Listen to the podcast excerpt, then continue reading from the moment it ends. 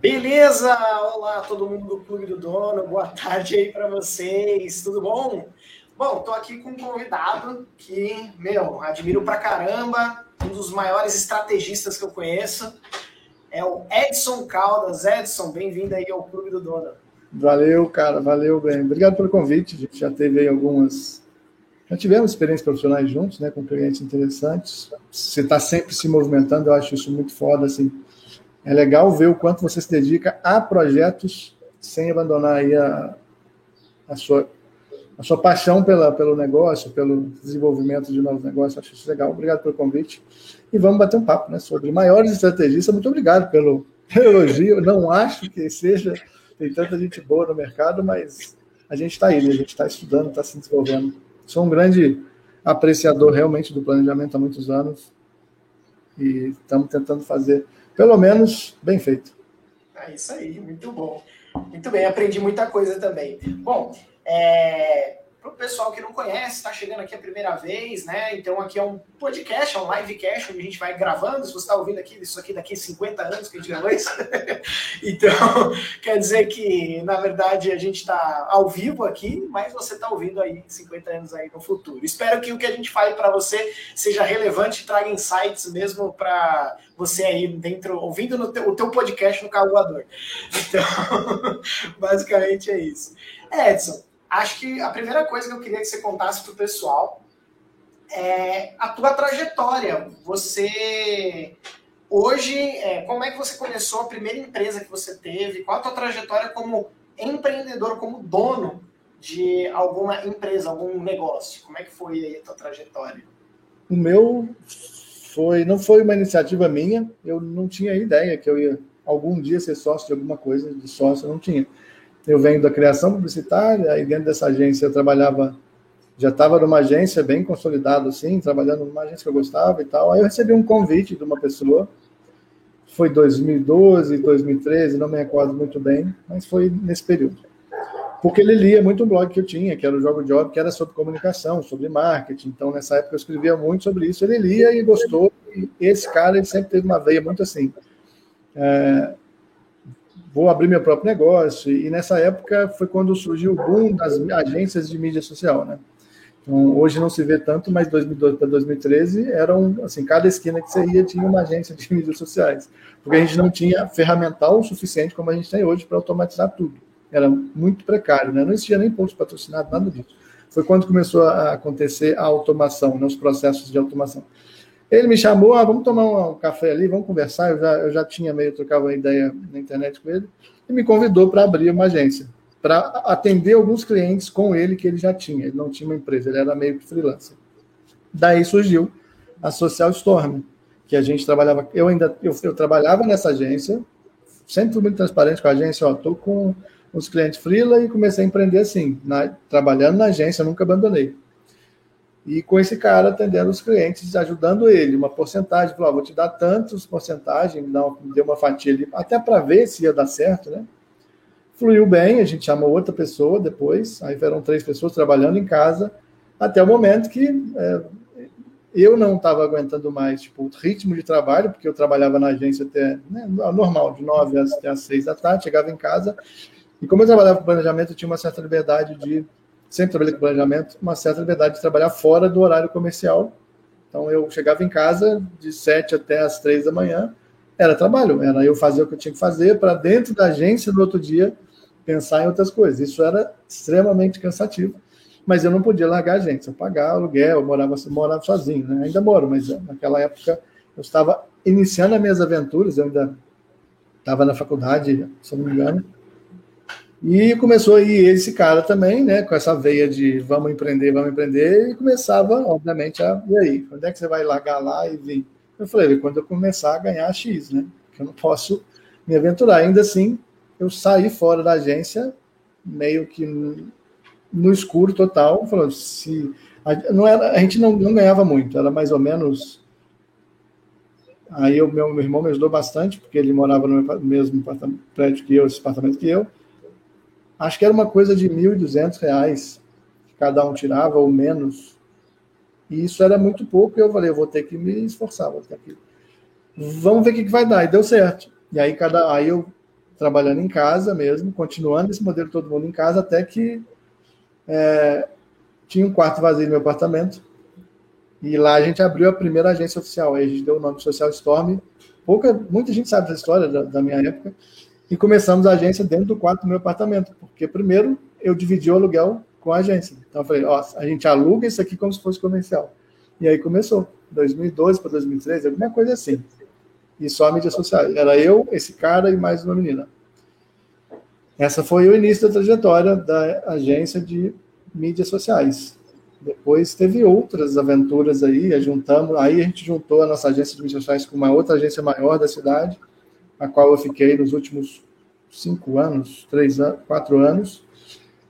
E foi a última agência que eu fiquei como sócio mesmo, e aí durou, a gente teve clientes aí em tudo quanto é lugar do Brasil mesmo, até o momento que eu saturei um pouco, tanto no modelo de negócio, quanto uma sociedade começou a ficar conflituosa demais para o meu gosto, especialmente do modelo de agência, me incomodou muito, muitas coisas.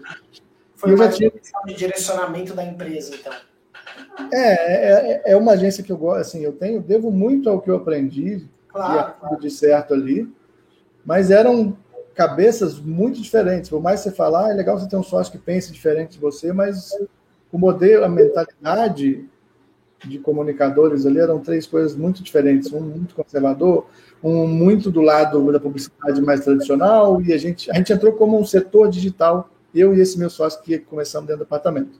Entendi. Esse cara, esse cara foi lá e falou: vamos abrir um setor digital dentro da minha agência. Vamos, me aventurei. E aí ficou lá até que eu já tinha cliente de consultoria, a gente tinha uma certa liberdade de cada um poder ter um outro negócio fora da agência, então não tinha problema. Mas eu já tinha cliente de consultoria que eu vi que com a consultoria eu conseguiria faturar mais, exercer da maneira que eu acho correto, porque eu estudo isso há muitos anos. Não é que eu acho correto, exercer da maneira mais madura, mais sólida como planejador. Metodologia. E aí, é, e aí o modelo de consultoria foi o que a gente estava conversando nos bastidores. Eu, aí eu vários conflitos, eu parti para trabalhar em casa mesmo, tra é, trabalhar em casa como consultoria junto com o lançamento do Digital Planners, que hoje é um, uma das iniciativas que eu, que eu tenho também como empreendedor, assim, como, como empreendedor no meu planejamento. Perfeito. E agora, desde então, faz quanto tempo já que você está dando consultoria com o Digital Planners? Cara, isso vai fazer 20, 21, quatro anos. Eu lancei a primeira turma em 2018, foi mais ou menos quando eu saí oficialmente da agência. Quatro anos. Quatro, há quatro anos eu trabalho com consultoria, espe especialmente com consultoria. Legal, legal. E, e, entrando agora mais no assunto de planejamento de negócio, como é que você como é que você se planejou na saída da agência para iniciar o teu negócio? Você falou dane-se o mundo e agora o Edson é de todos? É que foi o que aconteceu? Cara, ele sempre houve um, um planejamento, desde que eu, desde a minha primeira experiência de largar a CLT para trabalhar com esse cara, sempre fui me planejando, mas sempre olhando para a grana. Porque isso é a grana, né? É, sempre olhando para o financeiro. Nesse caso de virar, de trabalhar com consultoria, foi algo muito louco, porque eu me planejava, eu tinha a data para sair fora. Eu já tinha falado, eu não vou ficar aqui, mas eu tinha me planejado. Só que a coisa foi, ficou, foi ficando tão insalubre, tão pesada, que eu falei, isso não vai durar muito. Aí um certo conflito. Eu comecei, eu vou ser bem sincero, acho que eu nunca falei isso com ninguém. Eu comecei a jogar um xadrez absurdo ali. Eu falei, eu vou fazer o que é da minha competência e ponto. Coisa que não é uma mentalidade recomendada se você é sócio de alguma coisa. Uhum. Fazer a minha competência e ponto uma mentalidade bem medíocre, mas eu precisava jogar esse jogo. Eu precisava cuidar da minha saúde mental, física. Manter, manter a paz daquele relacionamento. Exatamente. Para você exatamente. conseguir depois é, é, aí... achar a brecha para sair, né? Ou criar exatamente. essa brecha. Entendi. Ou é, receber o cheque e falar assim, vamos é, simular isso. Vamos é. simular isso. Eu tinha um período de assim, ah, era mais ou menos a gente estava no meio do ano, eu falei, em dezembro eu saio fora. Uhum. E aí aconteceu no meio do ano mesmo. Entendi. Foi louco, aí não deu tempo de planejar finanças, sendo que eu sempre tive um caixa de guerra, que eu chamo, né? Uhum. Toda a vida eu vou juntando uma grana ali para se tudo der muito errado, eu conseguir sustentar. E, coincidentemente, isso veio, aí veio uma pandemia e eu já tinha um caixa de guerra para me manter por mais que eu tivesse as consultorias, é algo que me deixou muito mais seguro dentro, meus, dentro de todos os meus privilégios, né? Que eu tenho casa própria, essas coisas, eu tinha esse caixa de guerra. Então, como aconteceu, eu não precisei me preocupar porque eu já tinha, mas eu já tinha uma data de saída. Então, mais ou menos assim, se eu cumprisse a data de saída dessa empresa, eu ia ter X mil a mais, mais a minha parte que eu ia levar da sociedade ali. Então, isso foi calculado. Eu só não peguei, a, digamos, os prolabores do meio do ano até o final, que eu não fiquei lá. Mas o resto, e aí eu cumpri um restinho de trabalho para entregar e tal. Hoje, assim, eu não tenho nada contra o lugar que eu estava. A agência, eu acho que já se desmantelou. Eu nem sei se ela existe mais. é um ciclo que se encerrou, né? Eu, eu sempre. Né, a gente teve a live aí, se você está aí ouvindo com a gente. Tem um episódio que eu falo dos meus ex-sócios, a gente fala também o que aconteceu. É que chega, de repente, uma, um momento, né? que vamos imaginar que todos estamos num navio e estamos lá com a bússola e o mapa, os três capitães ali indo para a mesma direção, né? O capitão, o primeiro imediato e sei lá quem. Enfim, tá os três lá, né? Você falou três sócios, a gente também era três sócios. Só que tem que ter uma hora que, que o, um sempre vai dar um direcionamento. Não existem três pessoas dando direcionamento. Eles concordam ou não concordam e vão para um, um lugar. Aí chega uma hora que não faz mais sentido. Basicamente é isso. Tá Exatamente. Bem. Aí você desce do barco, você pode, você pode sair, dependendo de como você tiver planejado, você pode sair numa jangada, você pode sair num outro barco, você pode sair do jeito que você. né? E aí cada um vai fazendo isso. E, e o que, que você acha que, assim, é, em questão de planejamento de negócio, para agora a tua consultoria e tudo mais, quais foram os cuidados, ou a, a, às vezes até o as melhorias que você implementou de tudo que você já viveu e a experiência que você trouxe para o teu próprio negócio? O que, que você é, planejou falando assim, esse é o meu jeito de fazer e eu vou fazer desse jeito? É, como a gente até estava comentando aí nos bastidores com você, foi uma das coisas mais desafiadoras para mim. Primeiro porque a gente acha que ah, eu tenho lá 10 anos, um total 15 anos, 10 anos de experiência no mercado de comunicação, e isso, ah, beleza.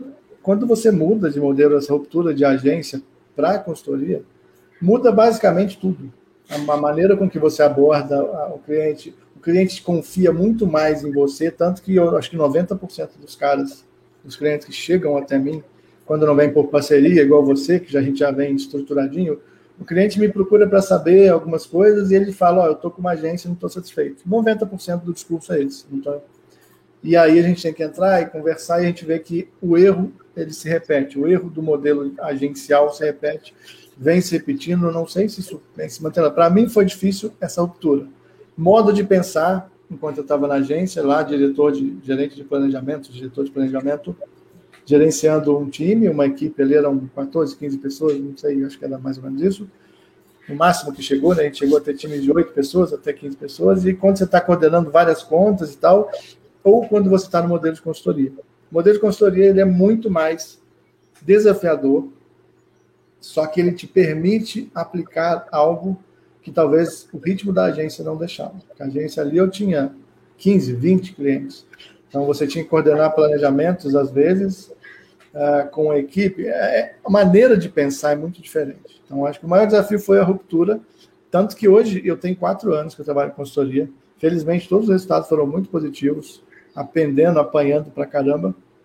E hoje eu considero que eu posso dizer que eu não estou no nível avançado de consultoria ainda, mas eu posso dizer que eu estou preparado para pegar grandes contas e atender como consultoria.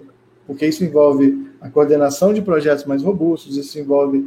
Até porque uma coisa que eu coloquei na minha cabeça era que é, eu ia sair da, da agência e eu ia focar na parte de planejamento estratégico. Então eu operei muito pouco eu simplesmente deixei de ganhar, deixei de faturar mais, porque eu chegava e falava assim: ah, peguei um cara, o cara arrumou um cliente bom. O que, que ele precisa? Eu planejava e aí eu buscava um profissional de, de, de SEO, eu buscava um profissional de ads. Eu nunca quis abraçar o mundo, porque eu falei: eu preciso dos melhores comigo. Só isso. Vai ficar um valor muito mais é, alto. Menos atrativo.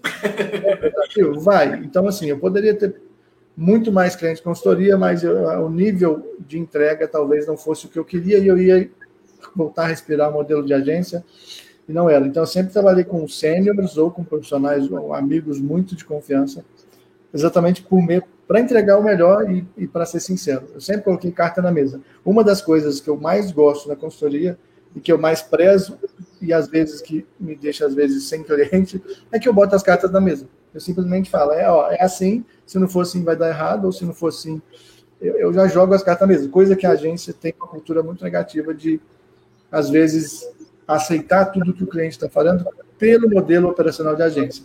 Né? É, é eu, eu, concordo com você nesse quesito, né, de, de, de né, é, a agência, ela, ela não, aí a gente entra aqui um pouquinho no, naquele assunto mais polêmico, né, os modelos de agências antigos, os modelos novos, os novos modelos novos, é. então eu acredito que tem que ser muito mais consultivo, né, e chega um momento em que é, a gente, né, nem todo cliente tem razão, né, né? Porque a, a, gente, é, a, gente aprende desde criança, criança que o cliente tem sempre razão. né? Essa Mas, frase ela é, ela é, muito errada. É, né? Então, é, e, e, assim, a gente falando sobre consultoria, é, é, a gente precisa fazer muitas verdades. Né?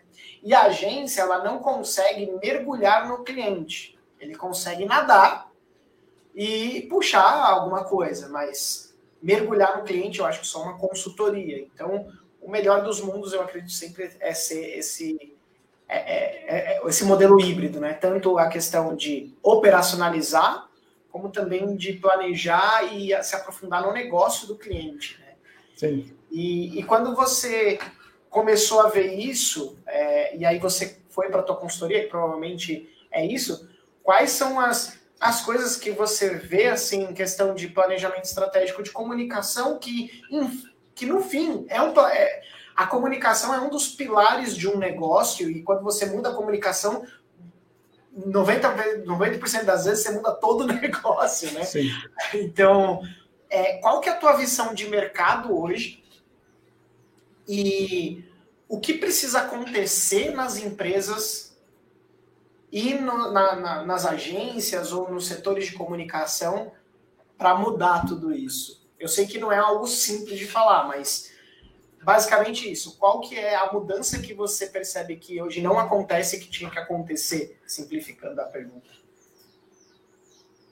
É, existem alguns fatores. Eu acho que mudar, mudar vai depender muito do, do da cultura do próprio dono, da, do próprio sócio mestre da, da agência. Acho que mudar não muda, é tudo muito volátil. Quando eu falo da agência pontuando as coisas negativas, é porque minha experiência foi. É, eu consegui identificar muito isso. Felizmente, tenho, existem agências do, que seguem o modelo mais tradicional, né? Que são muito boas, que eles, as maiores normalmente têm time de. Eles conseguiram colocar em departamentos, embora hoje eu não goste de, desse, desse, desse sistema de você separar em departamentos. Existem agências muito boas fazendo isso. Acho que para mudar, exatamente colocar alguém, como colocar profissionais que não tenham apenas a visão é, a curto prazo ou a visão ágil das coisas. Existe uma cultura que é muito, é muito boa, é a cultura do resolver e aprender com, com as resoluções dos problemas diários, isso trabalha ali na camada operacional, mas colocar, acho que a agência ter uma figura do planejamento, até estava conversando com o Temo e com o Samuel Gatz lá no Social Media Cast, ter uma figura que seja responsável por pesquisa e planejamento. A gente pode dar um passo atrás. Esse cara, ele coordenar as ações para ele poder prever movimentos de mercado. Isso é muito difícil você ter alguém que foca muito nisso, é muito no, muito no vamos fazer, vamos, vamos converter, vamos vender. É muito importante que você trabalhe o operacional, porque não adianta você ter a melhor estratégia, melhor estrategista se o seu operacional não está funcionando direito. É tudo conectado. Só que muitas vezes a gente vê excelentes profissionais de operação, excelentes é, analistas de mídia, excelentes analistas de, é, de mídia programática, e você não vê uma ponta é, mais, uma visão mais, mais sistêmica do todo, assim, do, do mercado, de prever movimentos, de estudar e pesquisar a concorrência com constância, você vê algumas vezes, ah, vamos fazer um planejamento anual, fizemos, ponto, acabou, é isso, ou vamos fazer um planejamento para essa campanha, aí você para, se dedica, pesquisa sobre aquele nicho, sobre aquela campanha, e aí é isso. Você não vê uma pessoa em constante movimento trabalhando com pesquisa e planejamento ali dentro. Porque a estratégia, o planejamento estratégico, a gente tem que se separar as palavras para entender. Planejamento é o que eu vou fazer. Que aí eu estou aqui, eu quero chegar aqui, e nessa, é, e nessa linha o que, que eu vou fazer? Só que nessa linha existe a estratégia, que é como eu vou fazer. É o longo prazo, é o pensamento sistêmico, é o entender um pouco de cada área, mas ser especialista em planejamento e deixar que os melhores façam o que eles estão fazendo. E, e mais ou menos essa figura falta dentro das empresas. Eu acho que falta. Ah, isso que eu estou falando de empresa pequena só não, tá? Estou falando de empresa grande que eu já atendi, que a gente tinha sempre ali uma pessoa do marketing e a gente lidava com ela. Teve empresa que eu, que eu, que eu atendi, uma delas foi a Icatu Seguros, acho que eu posso falar, já tem muito tempo, uhum. em parceria com uma agência do Rio, que a gente lidava com o marketing deles. Eles tinham pessoas boas, mas a gente ainda assim via uma falta de maturidade. Tanto que a gente perdeu esse cliente, não foi porque a gente não estava dando conta, foi porque na época, isso foi, foi dos maiores clientes que a gente perdeu na época, aí a gente já tinha até uma sala, um escritório, foi porque eles resolveram internalizar. Foi quando eu percebi que o modelo de agências de sociais já estava fadado ao fracasso, fadado a não existir mais. E aí eu percebi que não é, ainda existem empresas grandes que não têm essa, essa, essa ideia de ter uma figura consultiva ali dentro. Estou falando que precisa contratar um consultor. Normalmente você ter um, uma pessoa consultiva dentro ou contratar um consultor, o, o peso financeiro é o mesmo, né, no, no final das contas. Esse cara, esse cara é importante, até porque ele não vai medir, ele vai colocar as cartas na mesa. Então... É, eu acho que é fundamental mesmo trazer uma pessoa. É, pode ser uma que fique ali estudando, né? É uma pessoa paga para estudar e mostrar o resultado do estudo, né? Sim. E aí, como, como transformar o estudo em dados viáveis para o negócio ir. Lógico que a gente está citando aqui muita coisa sobre marketing, mas se você é dono ou dona de negócio está ouvindo a gente, a gente pode aplicar muito isso para negócio também, né? É, uma coisa que eu acho que todo mundo confunde, Edson, e acho que você é a melhor pessoa para explicar isso, é qual que é a diferença de um planejamento estratégico para um planejamento tático? O estratégico ele sempre vai visar uh, olhar para a linha de crescimento e desenvolvimento da empresa. Quando eu falo crescimento, eu estou falando de financeiro. Ele vai olhar para o histórico do, da empresa de um ano atrás ou do que tiver e vai definir, vai definir indicadores certos para seguir, vai te dar uma linha. Se a gente está aqui, a gente precisa crescer 7%, então a gente tem o estratégico como visão sistêmica do negócio como um todo.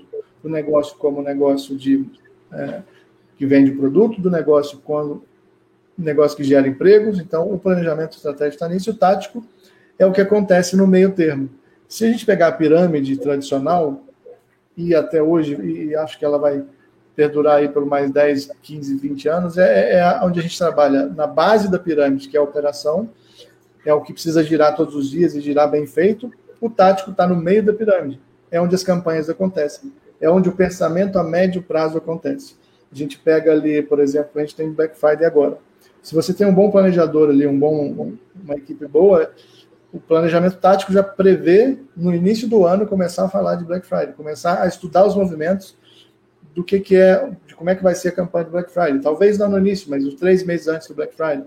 Então, os táticos, resumindo, até porque tudo, todos os termos que a gente fala aqui é tudo muito voltado, é, são termos cunhados na guerra, né? Então, os táticos, é, eles vêm da, da, da, origem de campanha. Quando você tinha um acampamento de campanha na guerra, você tinha planos táticos que eram para serem resolvidos, situações emergenciais para serem resolvidas ali seja uma invasão, é, é um médio prazo. A gente tem um acampamento de campanha, tanto que o termo campanha vem disso. A gente tem uma campanha para ser resolvida em médio prazo e essa campanha tem que nos voltar tanto, porque ela está diretamente conectada com os indicadores da estratégia, que seria vencer a guerra inteira, seria vencer e você atingir os 10, os 7, os 15, os 2% de crescimento. Perfeito. Então, o, o, tático é vencer a batalha e o estratégico é vencer a guerra. Exatamente. Operação, e operação é a linha de frente. Muito bom. E operação é a linha de frente de batalha. É a linha de frente, que está ali ouvindo as coordenadas do mapa. E isso que eu estou falando não é inventado. A, a, é. O termo estratégia surgiu na guerra. Perfeito. Então, tudo que a gente fala de termo, planejamento de estratégia, tático, campanha, é, e vários outros que a gente usa, surgiu, é, infelizmente, né, num contexto muito triste, que é a guerra. É. Bom, ao contrário do que acontece de inventar coisas boas e, e, e aplicar ruim, é, de uma maneira ruim na guerra, pelo menos a gente tem é, Exatamente, a gente tem que usar a estratégia né, para gerar emprego, a estratégia para faturar e desenvolver negócios. Exatamente. Perfeito, perfeito. E, e, pensando então, beleza, a gente já definiu aqui o estratégico e o tático. Eu acho que muito dono de empresa, é, independente da área de comunicação ou não, ele foca muito mais no tático do que no estratégico. Que é o que, a gente vai fazer amanhã? O que, a gente vai fazer amanhã? Ah, Black Friday é mês que vem, vamos fazer a Black Friday, mas isso não está vinculado a um negócio. Durante o seu, é, sua, é, seus momentos de empresário, você já se pegou mais preocupado com o resultado do cliente de maneira estratégica e tática do que o seu próprio? Não. Não, porque se o meu resultado está tá desabando, significa que o do cliente vai junto. Se eu não estou entregando da maneira correta, significa que Mas eu estou fazendo. o seu próprio negócio. Porque às vezes a gente que trabalha gerando resultado para outras pessoas, para outros negócios, você já se pegou no seu negócio, não focando no resultado do seu negócio, sim só para os seus clientes? Ah, não, isso já, isso é normal. Isso é normal, até porque muitas vezes, se o cliente sabe, como eu disse, né? Eu citei, citei a Icatu aqui se a gente perde aquele cliente, a gente perde faturamento. Então, é muito normal que às vezes, e acontecia com muita frequência, a gente deixar de discutir questões importantes dentro da agência para ficar pagando fogo de cliente. Isso vai um, dois, três, quatro, cinco, seis meses, e aí, de repente, você tem uma bola de neve descendo em direção a você, e você fala, agora vou ter que resolver isso. Com certeza, eu acho que isso é padrão, é comum, não é saudável, mas acontece porque é o cliente que, que querendo ou não, que aumenta, que tem que dá o seu faturamento. É, é normal, é normal. Esse equilíbrio é difícil. Eu acho que isso só pega ele apanhando e ninguém está livre de. É a mesma coisa consultoria.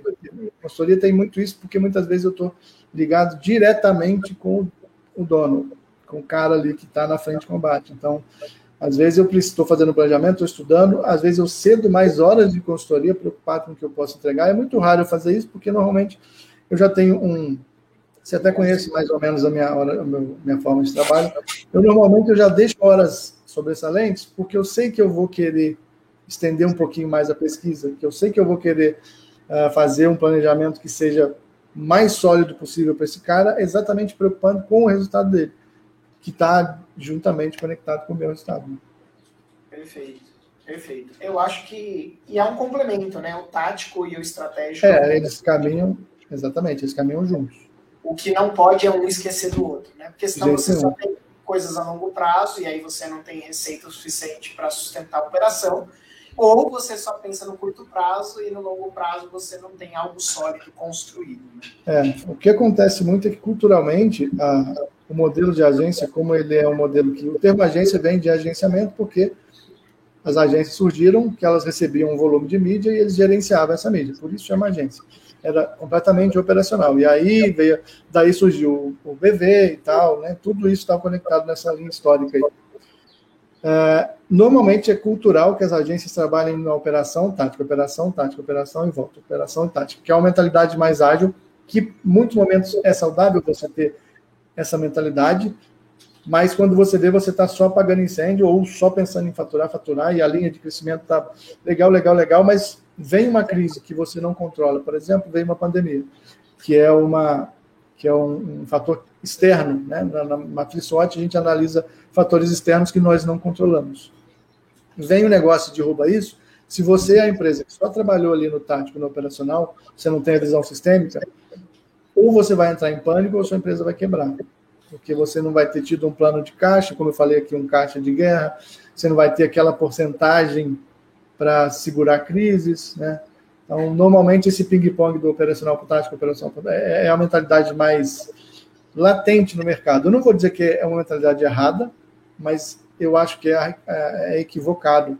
E aí entra naquela questão que você falou mais cedo, né? Você me perguntou o que, que falta. Falta uma pessoa que esteja constantemente estudando o mercado, estudando pesquisa, é, prevendo movimentos externos é, para não cair em crise. Então, Acho que a figura construtiva, tanto contratada de maneira externa quanto alguém ali, Quando eu falo figura consultiva, não necessariamente um consultor como eu trabalho, mas uma pessoa para trabalhar com planejamento. Acho que é muito difícil para o empresário hoje delimitar o que, que o cara vai fazer. Aí entra a figura consultiva para fazer um plano, talvez, organizacional ali dentro, para ver o que, que cada um faz né, dentro da empresa. É perfeito, porque o Michael, o Michael Kerber, no livro Mito do Empreendedor, ele fala isso, né? Se você está fazendo a sua empresa funcionar, quem é que está fazendo a sua empresa crescer? Então, se você não está ali no estratégico, o dono ou um dos donos está ali no estratégico, ou tem alguém de estratégia ali, você sempre vai estar tá concentrado em fazer a empresa funcionar e não em crescer. Sim, exatamente. Eu acho, eu acho que é, é, essa colocação dele eu acho muito boa. E, e, e, Edson, qual que é a base para um bom planejamento? O que que, é, né, para os empresários que estão vindo a gente, ele quer planejar, ou pode ser tanta comunicação, enfim. Qual é, qual é a base disso? O que, que a pessoa, as ferramentas que ela precisa para começar a planejar a base disso? Eu acho que o primeiro passo é, é, é olhar para o coração do negócio, que é a finança. É ver quanto de recurso essa pessoa pode alocar. É normal que é, você chega numa consultoria e você pergunta quanto de porcentagem do seu faturamento você tem para marketing ou para Muitas vezes o cara não sabe responder isso. E aí a gente tem que dar o passo atrás. O bom planejamento começa com análise de recursos. Quanto que você tem para investir na empresa nos próximos seis meses? Vamos colocar aí, visando que ele vai contratar uma consultoria. Ah, eu tenho, vou, né? Às vezes o cara não sabe responder. Aí você pode sugerir que ele dê uma olhada no fluxo. Agora, vamos supor que a empresa já tem uma ideia. Como é que é? Ah, eu tenho tantos por cento, é, sei lá, R$ 1.500 para investir no planejamento a gente começa pensando da ideia de que qual é o objetivo, qual problema você vai ter que resolver, para simplificar muito o que a gente vai fazer aqui e não pensar muito no longo prazo. Qual é o problema que o planejamento é, que você quer desenvolver vai resolver? Ah, eu quero aumentar o faturamento. É uma série de perguntas que você precisa se fazer enquanto dono do negócio para ver qual que é o ponto B, que é a chegada. Eu estou aqui, ponto A. Eu tenho que ter uma um problema para resolver, que é o ponto B. Ah, eu quero, sei lá, eu quero abrir uma nova franquia, é uma coisa. Eu quero aumentar o meu faturamento. Eu, pode ser um planejamento interno. Eu quero é, organizar o meu time de, de, de, de, vendas, é outra coisa. Tudo depende. Para um bom planejamento funcionar, ele precisa ter um objetivo mais claro possível. E não simplesmente, ah, eu tenho, eu quero crescer, eu quero vender. Todo cliente provavelmente vai falar que quer vender mais. Isso é a ponta final. A venda é a ponta final que talvez você vai colher com um bom planejamento. Até porque a gente sabe que marca, né, a marca que é a mais forte, ela vende com mais facilidade. É, vamos supor que você tem uma empresa que está entrando, lá, 20 anos de mercado, é muito comum esse cenário, inclusive, 20 anos de mercado e extremamente vazia, fraca no digital. Então, a gente vai entrar no ambiente online e quer entrar de maneira organizada. Então você tem que fazer um planejamento de posicionamento de marca. E esse posicionamento não pode ser assim, ah, vamos para o digital, o digital é, é, né, é descontraído, é descolado, vamos lá. Aí você tem uma empresa tradicional, que há 20 anos falou uma linguagem robusta, que falou uma linguagem é, mais séria, ou um segmento mais sério, você vai para o digital e você quebra toda essa narrativa por falta de orientação. Você começa a fazer memes, você começa a fazer aquilo, não que seja errado. Mas você não teve o planejamento para entender que o posicionamento da marca ele vem de 20 anos e precisa entrar num ambiente novo, ele está entrando num ambiente novo. Ah, mas eu quero mudar essa ideia, eu quero começar a ter uma narrativa mais nova, mais escolada. Pode, depois que você entra, que você arruma o campo, que você trabalha um reposicionamento. Então, eu estou dando um objetivo, por exemplo, de algo que pode surgir. Eu acho que, por um bom planejamento, é bom ter uma questão muito clara que precisa ser resolvida seja aumento de faturamento, que é o mais padrão, seja um reposicionamento, seja, a, seja uma campanha de Black Friday, que entra no planejamento tático. Ah, nós temos está vindo a Black Friday, três meses antes você junta e fala quanto que a gente quer vender, quanto que a gente quer faturar nessa Black Friday? X. Como é que eu vou saber esse X? Analisando contextos anteriores. Acho que, em resumo, é ter um objetivo bem claro para correr atrás, para ir atrás. Beleza. Então, planejamento estratégico, resumindo aqui para ver se eu entendi certinho, é quanto temos, o que queremos, quando Como faremos Exatamente. Exatamente, exatamente. É mais ou menos isso. Beleza. Então, mais esses são os pilares aí de um planejamento estratégico. É, quando você fala planejamento estratégico digital, né, que é muito comum uhum. hoje, tem, tá, tá até, é, tá, é, muito democrático, você vê muito isso. Você pega as palavras e divide. O digital, na real, enquanto disciplina, ele é o menos pesado. Você tem planejamento, que é o que eu vou fazer, que você precisa responder uma pergunta muito clara, que é um objetivo. O que, eu vou fazer para chegar nesse objetivo que eu defini? A estratégia é como eu vou fazer, e aí no como vai entrar os prazos, etc. E o digital é nada mais é do que o meio de distribuição que você vai usar. Então, o digital ele tem um peso leve. Obviamente, hoje a gente já pode trabalhar digital com uma visão de cultura, de comportamento. Né? Isso é um outro ponto que a gente não vê. As empresas investindo em estudo de comportamento de consumo. Quanto mais, quanto mais o, dono do negócio tiver, tiver em mente que entender o comportamento de consumo das pessoas é o fator mais importante para um bom planejamento ou para o desenvolvimento do negócio dele, mais é, é, menos ele vai investir errado. Porque, beleza, eu posso estar crescendo, mas eu posso crescer mais ainda se eu entender melhor o comportamento do meu consumidor. E não querer vender. Ah, vou investir uma agência, pagar 3 mil reais da agência, eles vão trazer mil leads, tudo isso é muito bom. A gente precisa ter esses contatos latentes o tempo inteiro. Mas se eu entender do comportamento do meu consumidor, se eu entender como é que o consumidor entra em ação para comprar o meu produto, ao invés de ter é, 5% de conversão numa base de mil, eu vou ter 12, 10, 15, porque eu entendi com quem eu quero conversar. É, Comunicação eu... é ciência humana, né? Tem que entender isso. Eu brinco que para esse, para essa, para isso que você falou, tem uma analogia. Você pode ser o Rambo ou você pode ser o Robin Hood. Só que o Rambo, ele mata muita gente, né? Ele atira muito. É. Mas quanto custa cada bala? Exatamente. Exatamente. o Robin Hood, ele atira menos, é mais assertivo. É. Mas o tiro dele volta quanto para ele? Exatamente. Eu, eu sempre digo, quando, eu sempre digo que muito gatilho é falta de precisão. Se você é. tem boa mira, você não vai precisar de tanto gatilho como as pessoas tanto falam. É importante, é. Mas você está trabalhando na camada é, impulsiva da venda. Você não está trabalhando na camada de pensar em como pensar uma venda em comunidade. Quando você entende que isso é uma responsabilidade do planejamento, voltando lá no início, pesquisa e planejamento. Se eu estou trabalhando com pesquisa e planejamento, é obrigatório entender como a comunidade que consome o meu produto, meu serviço, pensa, como ela se comporta. Para depois eu pensar em ir para campanhas de ação, onde eu preciso fazer com muita certeza, com muita assertividade, porque é ali que de fato vai cair a grana, né? É ali que a gente paga os boletos.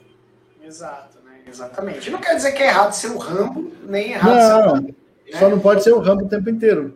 Exato. Senão você, você haja bala. Pode, você pode ter os seus dias de fúria, pode. Porque comunicação, além de ser uma ciência humana, e o marketing ter a sua camada muito mais voltada para exatas, embora não seja completamente exatas, comunicação e marketing são coisas diferentes que trabalham em sinergia. Então, se você for, ah, não quero ser o Rambo, só quero ser o assertivo planejador. Se você planeja demais e não executa, não adianta. A mesma coisa, se você só executa e não planeja, né, é o, o yin yang da comunicação aí. Né? Isso, é, isso só vai funcionar numa equipe que preza para mim pelo diamante de tudo. Diálogo entre as pessoas envolvidas em todos os processos. Né?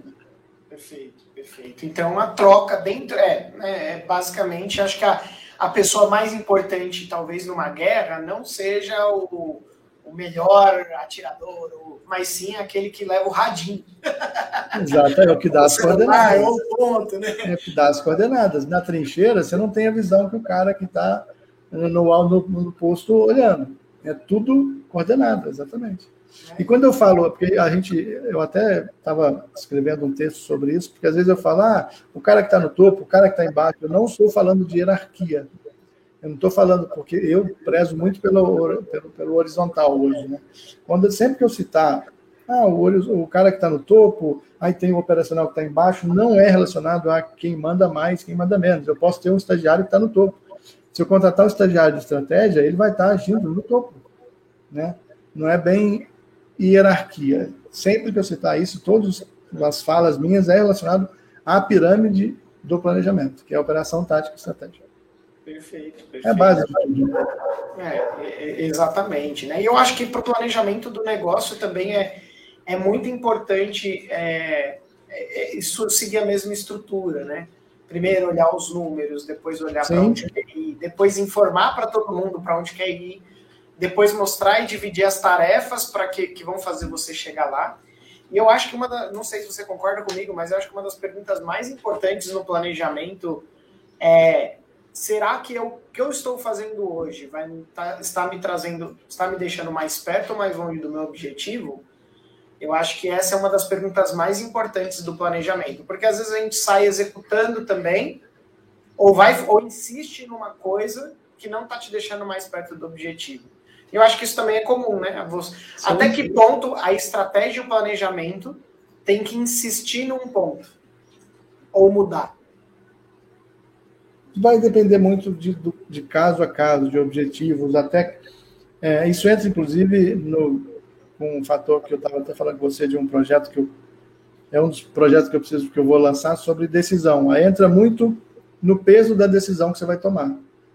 Onde é que é, qual esfera essa decisão vai impactar? No faturamento? É algo relacionado a posicionamento? Qual o risco? Aí a gente começa em análise de cenário de risco, para a gente poder se pode mexer a todo momento que é uma coisa que muitas vezes as a, a mentalidade, as metodologias acabam pecando.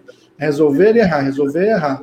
Até no bate-papo com o Temo e Mole lá no Coisa, a gente falou: legal, essa mentalidade é muito positiva, porque ela vai desenvolver o seu negócio com muito mais agilidade, porque você vai errar menos naquele ponto. O problema é que se você ficar desenvolvendo, errando, desenvolvendo, errando, e de repente, num desses, desses erros, você não preza pelo peso da decisão, você não analisou o risco, isso pode custar muito caro.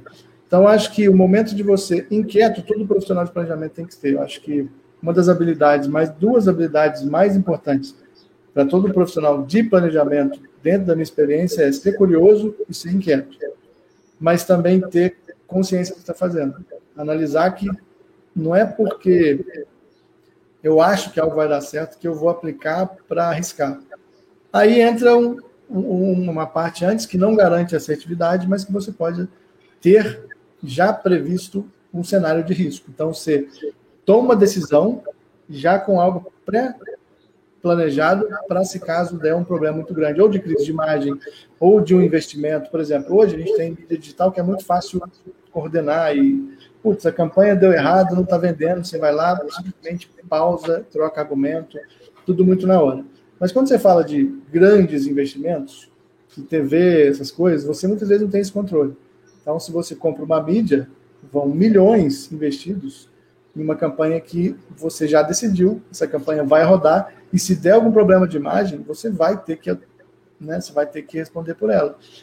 Esse é um, esse é uma das questões, por exemplo, o cara que vai decidir se ele muda ou se não muda, no peso do risco. Bom, a gente está com esse argumento, isso aqui é muito perigoso, dá um problema de imagem da gente, dá uma crise, cair na internet e pronto, a gente vai ter que passar um, dois, três anos reposicionando marca. Aí é melhor ficar atrás, acuado, mudar argumentos e investir. Eu acho que tudo, resumindo, tudo depende do peso do risco que você está mexendo. Então, vai depender da gestão do risco. Gestão do risco, exatamente. Quanto de grana está envolvido? Muita Quanto grana. de reputação, né? Quanto de reputação? Porque muitas vezes a gente olha a grana, que é o crescimento, mas esquece do desenvolvimento. Então, ah, isso, isso, essa campanha foi baratinha, roda ela aí, mas você esquece que talvez uma palavra naquela campanha pode estourar uma crise que vai prejudicar a sua marca por muitos anos. E aí você vai ter que, durante um, dois, três, quatro anos, investir para corrigir a besteira que talvez você não tivesse ter. É, é, poderia ter feito uma análise de risco antes. Né? Não é certo, não existe o certo e errado, existe muito o contexto da, o contexto da obra inteira antes do investimento, antes do, da decisão ser tomada. Olhar o peso de cada uma delas para tomar a decisão. É, toda decisão tem um peso. Acho que olhar o quanto esse, essa decisão vai impactar em dois fatores principais, que é imagem da marca e faturamento e grana mesmo. Né? Isso estou sendo bem genérico, óbvio que a gente tem outro, é lógico, outras, é lógico, né? outras esferas. É, tem outras esferas, mas acho que, especialmente hoje em dia, imagem de marca, porque uma vez na internet, meu amigo, você pode se desdobrar aí para. Né, uma, uma imagem negativa que começa a vir uma bola de neve, e aí o seu investimento, que era X, é X vezes 3 para poder corrigir talvez uma, uma crise que, se fosse mais estratégica, não teria acontecido. Perfeito, perfeito. Não, acredito que seja exatamente isso também. Eu acredito muito nessa, nesse pensamento de gestão de crise, de ponderar isso, né? Então, na hora de planejar, não é simplesmente falar, ah, legal, ah, meu concorrente fez, ah, meu vizinho falou que é bom, ah, o, o fulaninho do arroba 35 falou que isso vai dar certo. Não. Então, assim, planejamento não é replicar o que os outros estão dizendo para fazer. Não. É você pegar uma coisa que talvez até tenha um método, avaliar é. o que faz sentido e o que não faz sentido para o teu negócio, para você tomar alguma decisão, fazer a gestão do risco e tomar a decisão. Então você precisa de metodologia para organizar essas informações, é. para você validar ou não. Então, a gente entra num, num assunto final aqui do, do que, que o, um adendo, só um adendo. O claro. planejamento ele é um organismo vivo, tá? Não existe mais a ideia de é isso. Até, é isso, é isso aí, pronto. Ele é um organismo, por mais que existam produtos mais fechados, né? Ah, o cliente comprou uma análise, um diagnóstico disso para ele usar para alguma coisa. Ele é, continua sendo um organismo vivo e de análise, tanto que a gente sempre fala já, ah, a gente precisa atingir uma meta para eu ver uma meta de um ponto de partida, para esse ponto de partida eu preciso analisar o passado da empresa. Então, eu mexo em algo que já foi para eu tentar atingir uma meta futura. Não, perfeito. E, e, e, falando nisso, né, já aproveitando isso, planejamento estratégico sem documentação serve para alguma coisa? Isso. Serve para você apostar na sua sorte, né? Se você acredita só na sorte, serve. Porque aí você planejou, atingiu, vamos embora, o ano que vem outra, outro mundo. Aventureiros, aventureiros. Se você é uma pessoa muito aventureira e não está disposta aí talvez perder tudo da noite para o dia, pode.